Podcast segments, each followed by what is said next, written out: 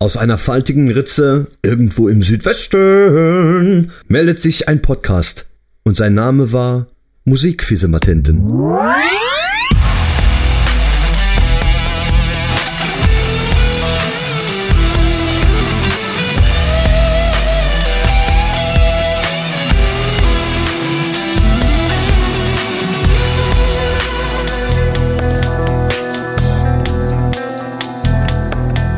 Ja, denn was steht denn heute an?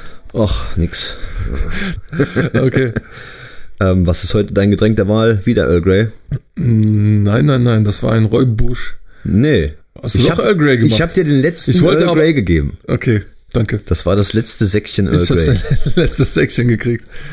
Unser Thema heute, Zerrpedale. Alex, was sagst du dazu? Sagst du dazu? Ich hatte echt, ich war echt in der Erwartung, dass wir heute über Effektpedale generell reden. Aber du kommst mit Verzerrpedalen. Ja. Das Pedal, mit dem ich so am wenigsten anfangen kann. Ja, ähm, das ist nämlich genau mein Punkt. Ich kann nämlich mittlerweile auch am allerwenigsten damit anfangen. Warum? Weil äh, folgende Geschichte. Geschichtenzeit mit Dan.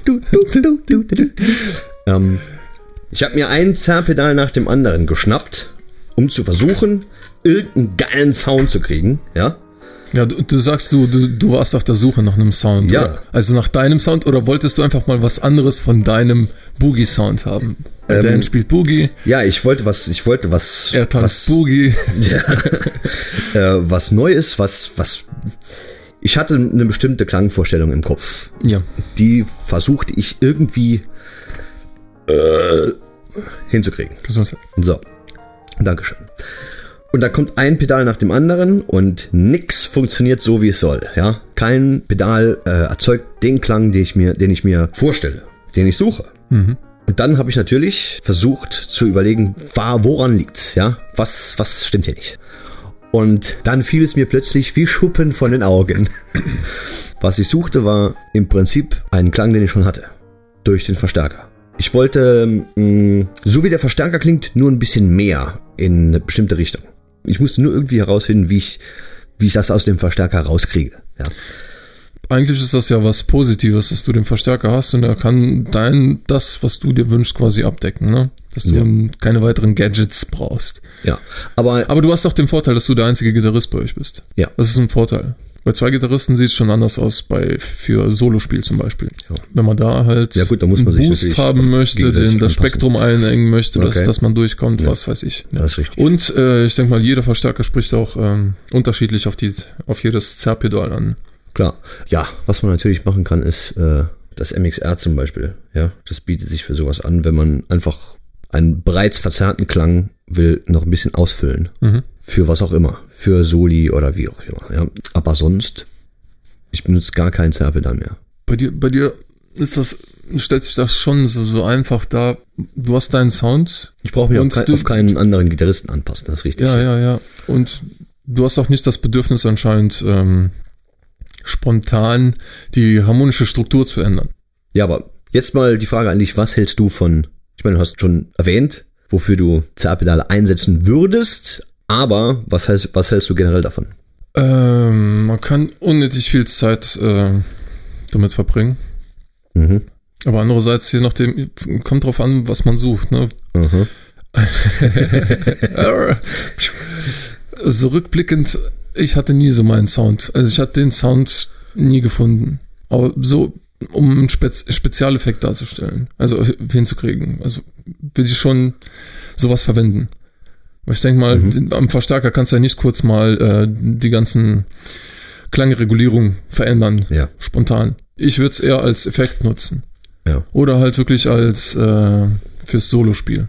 Aber was sich da meiner Meinung nach eigentlich sogar noch besser anbietet, sind äh, Boost-Pedale. Und das, das quasi nicht äh, die Verzerrung vom Pedal ausgeht. Mhm. Dadurch quasi an den Klang von dem Pedal gebunden ist. Mhm. Ja. Wenn man quasi so wie ich sagt, ich möchte gern den Sound von dem Verstärker, nur mehr davon, dann würde ich durch ein Boost-Pedal den Verstärker noch zusätzlich übersteuern. Ne? Wäre jetzt zum Beispiel nicht meine Absicht. Okay. Wenn zwei Gitarristen spielen, will ich nicht einfach meinen Sound, der so ist, im vollen Spektrum einfach lauter machen. Ich denke mal, das bringt Ja, lauter nichts. wird's dadurch sowieso. Ich, ich, ich will, ich will, denke ich mal, die Klangstruktur verändern dann auch. Okay. Das muss ja ein bisschen durchkommen. Vielleicht sollte es auch klingen. Was weiß ich, das hast du ja bei den Bekannten, ob äh, Petrucci, Weißer, Triani zum Beispiel, die haben ja dieses bekannte äh, Boss DS1 haben die benutzt alle, ne? Mhm. Dieses Distortion-Pedal. Und das war für, für, das hat ihren Lead-Sound ausgemacht.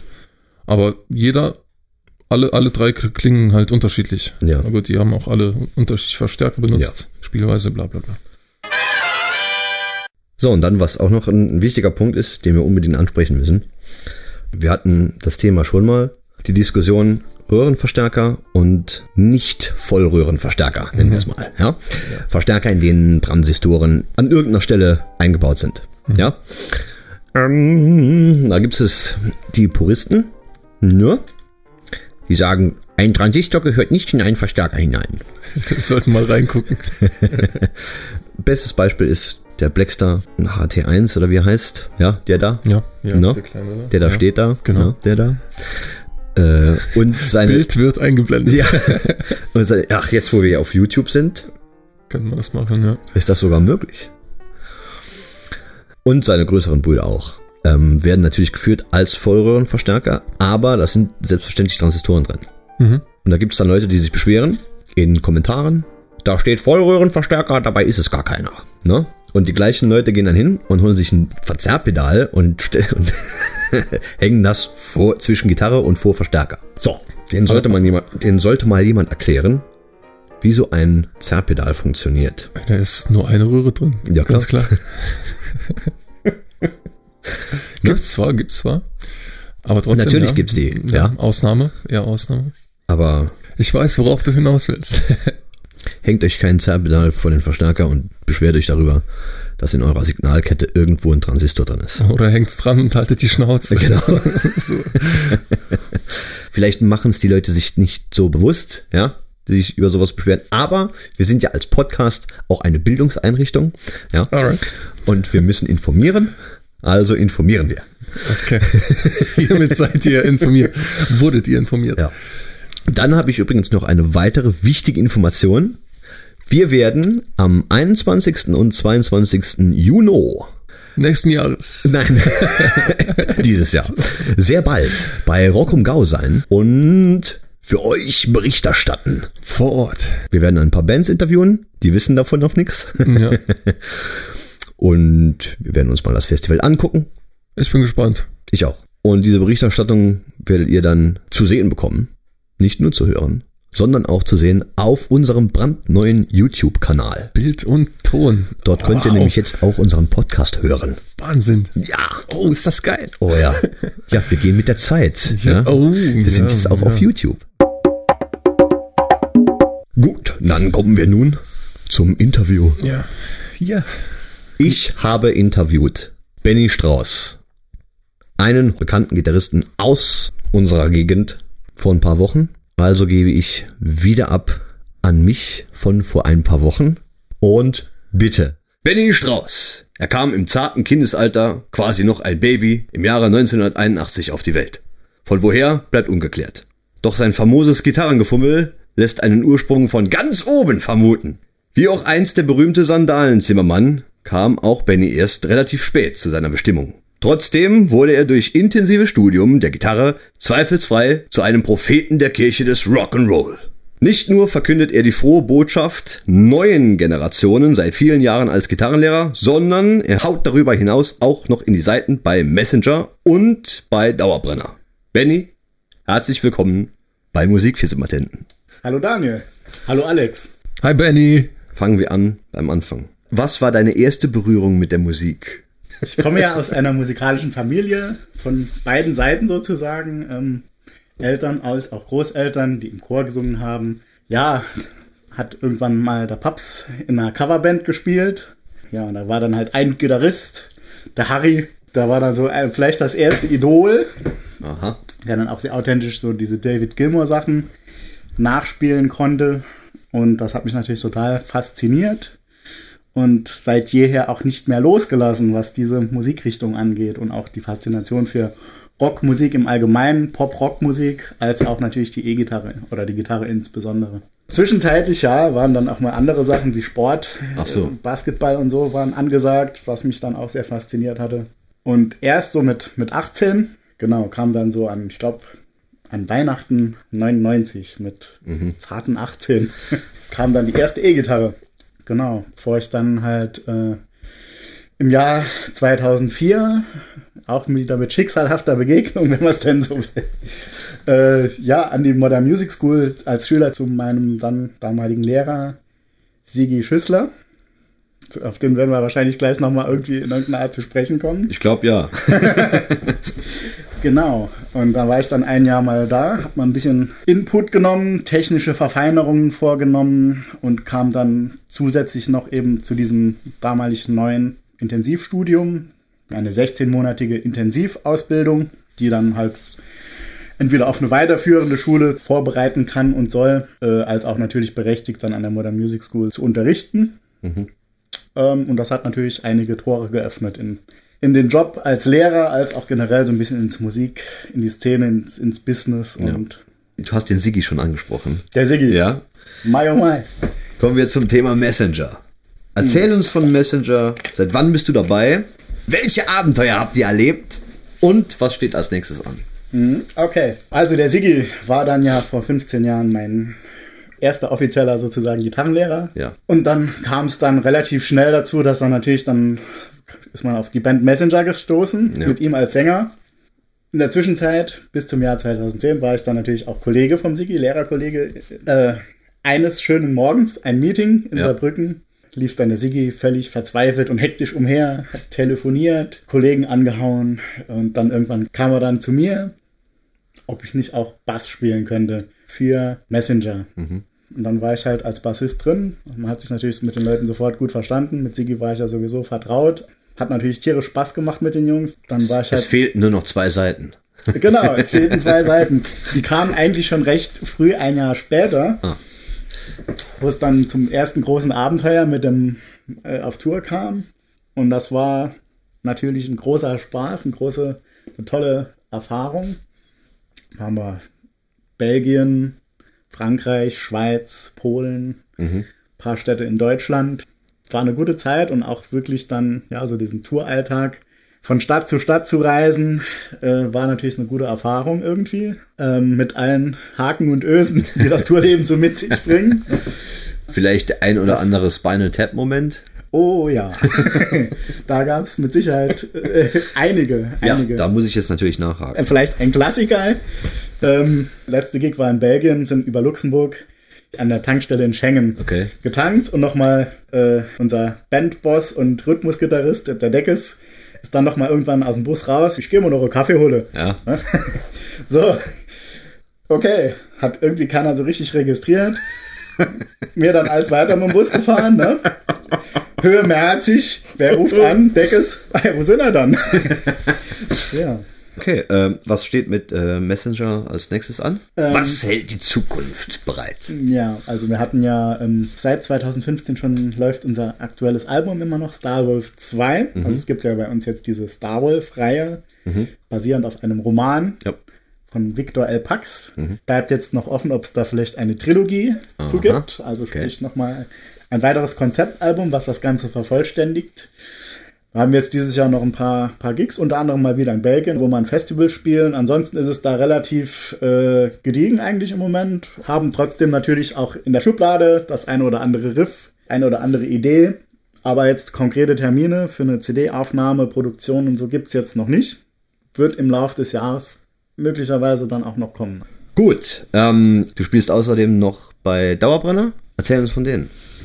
Also Dauerbrenner geht letzten Endes auf das Jahr 2014 zurück. Also wir sind zwei Gitarren, ein Perkussionist und zwei bis drei Sänger, also maximal sechs. Sind da relativ flexibel, je nach Anlass natürlich auch für Stadtfeste, Kirmes, Geburtstage, Hochzeiten, Firmenfeste, Abschlussfeiern, was auch immer, spielen wir alles. Haben das Konzept eigentlich, dass wir da auch eben schon so ein bisschen Richtung Partygeschichte, Entertainment-mäßig was machen, Party und Tanz und Stimmungsmusik Ja. äh, aber eben im akustischen Gewand, was vielleicht heraussticht aus dem, was man sonst so hier in der Region oder generell vorfindet, weil eben alles andere so ein bisschen lauter oft eben auch ist mhm. und wir machen da unser Ding irgendwo. Genau, das ist so im Moment das Projekt, was ich auch mit leite, musikalisch als auch organisatorisch, mhm. auch in, natürlich in Kooperation, Koordination mit den Kollegen, aber was so ein bisschen mein, mein Baby ist in den letzten Jahren.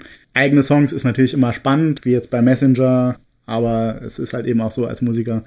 Oft sind die besser bezahlten Jobs dann eben in anderen Bereichen. Zudem ja. es auch einfach spannend ist, stilistisch flexibel zu bleiben mhm. oder immer wieder ja. auch dann sich auf andere Sachen mal einzustellen.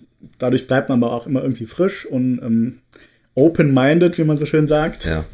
Und das ist, glaube ich, auch eine ganz gute und wichtige Sache, die ich jetzt auch zum Beispiel gerne äh, meinen Schülern immer vermittle. Das sind aber nicht deine einzigen Projekte. Nee, ich bin auch kürzlich. Noch was. Genau. Ja. Eigentlich jetzt erst seit einem knappen halben Jahr bin ich noch der Pop-Rock-Coverband namens Infinity beigetreten, weil ich einfach auch nochmal Lust hatte, so ein bisschen mit der E-Gitarre fit zu bleiben oder fitter zu werden. Einfach nochmal eine neue Herausforderung, auch mit anderen Musikern. Und genau, dann machen wir dann so 70er, 80er, 90er und Top 40 Sachen vorwiegend. Also Stevie Wonder Sachen zum Beispiel, Mike and the Mechanics, Toto. Mhm. Sehr spannend. Spannende ja. Geschichte. Okay, dann sag uns jetzt noch, wo findet man deine ganzen Projekte? Wenn man uns nicht auf der Bühne findet, ja. findet man uns natürlich im Internet. Im Internet. Genau. www.messengerband.de ist die Homepage. Da findet man natürlich auch Zugang zu YouTube, zu, zur Facebook-Fanpage. So auch natürlich für www.dauerbrenner-live.de als auch www.band-infinity.de. Hört euch an, guckt's euch an, besucht die Internetseiten und dir vielen Dank fürs Gespräch, vielen Dank fürs Interview. Ich habe zu danken, vielen Dank. Man sieht sich und man hört sich. Ich gebe ab ins Studio. Oh ja. Hey, was? Was? Schon vorbei? Das war ein äh, ausgiebiger und interessanter Einblick in das Leben des Benny Strauß, viel beschäftigter Musiker. Ein sehr guter Musiker. Und ein sehr freundlicher Mensch. Ja, das stimmt. Ja gut, dann äh, kommen wir zu dem dritten Teil deiner Geschichte von Capo Duster. Uh. also, Capo Duster, Teil 3. Es war einer dieser regnerischen Abende.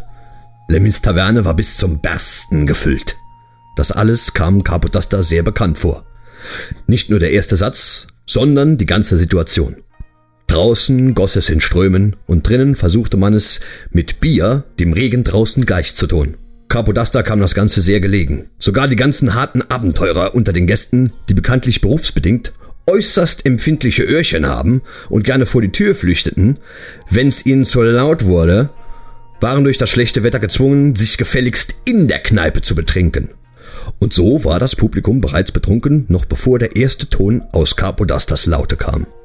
Erstens brauchte man sich da nicht so anstrengen, denn Besoffene grölen zu jedem Mist. Und zweitens würde am Ende ordentlich das Säckchen klingeln. Vom Trinkgeld ganz zu schweigen. Apropos Geld. Da guckt mal einer an, wen das Schicksal hierher gebracht hat. Capodaster linste aus der Dunkelheit neben der Bühne vorbei am Vorhang hinein in den Schankraum. Und was durften seine Badenaugen da erblicken? Marschall mitsamt seiner Räuberbande. Der Typ schien die Hosen ja ordentlich voll zu haben. Vermutlich dachte er immer noch, dass er Capodaster Geld schuldete. Das Spielchen ging jetzt schon so lange, da konnte man fast ein schlechtes Gewissen haben. Aber andererseits war es gut für den Ruf, wenn solche Halunken wie Marshall sich schon beim Gedanken an ihn einsauten. Und was war das da? Ein neues Gesicht in der Bande. Was war denn aus dem anderen geworden? Ach ja, Capodaster erinnerte sich. Dem alten Neuen hatte er durch eine Illusion vorgegaukelt, dass dieser einen Frosch im Hals hätte. Der arme Kerl hat sich zu Tode geräuspert. Das war lustig. Jedenfalls musste er sich jetzt für den neuen Neuen etwas Neues überlegen. Wenn gleich für den Anfang der Show das Licht ausginge, würde sich sicherlich was ergeben. Ende. Gesundheit. Danke. Was für ein schöner Abschluss. Schönen Tag euch noch. Bis zum nächsten Mal. Bis dann.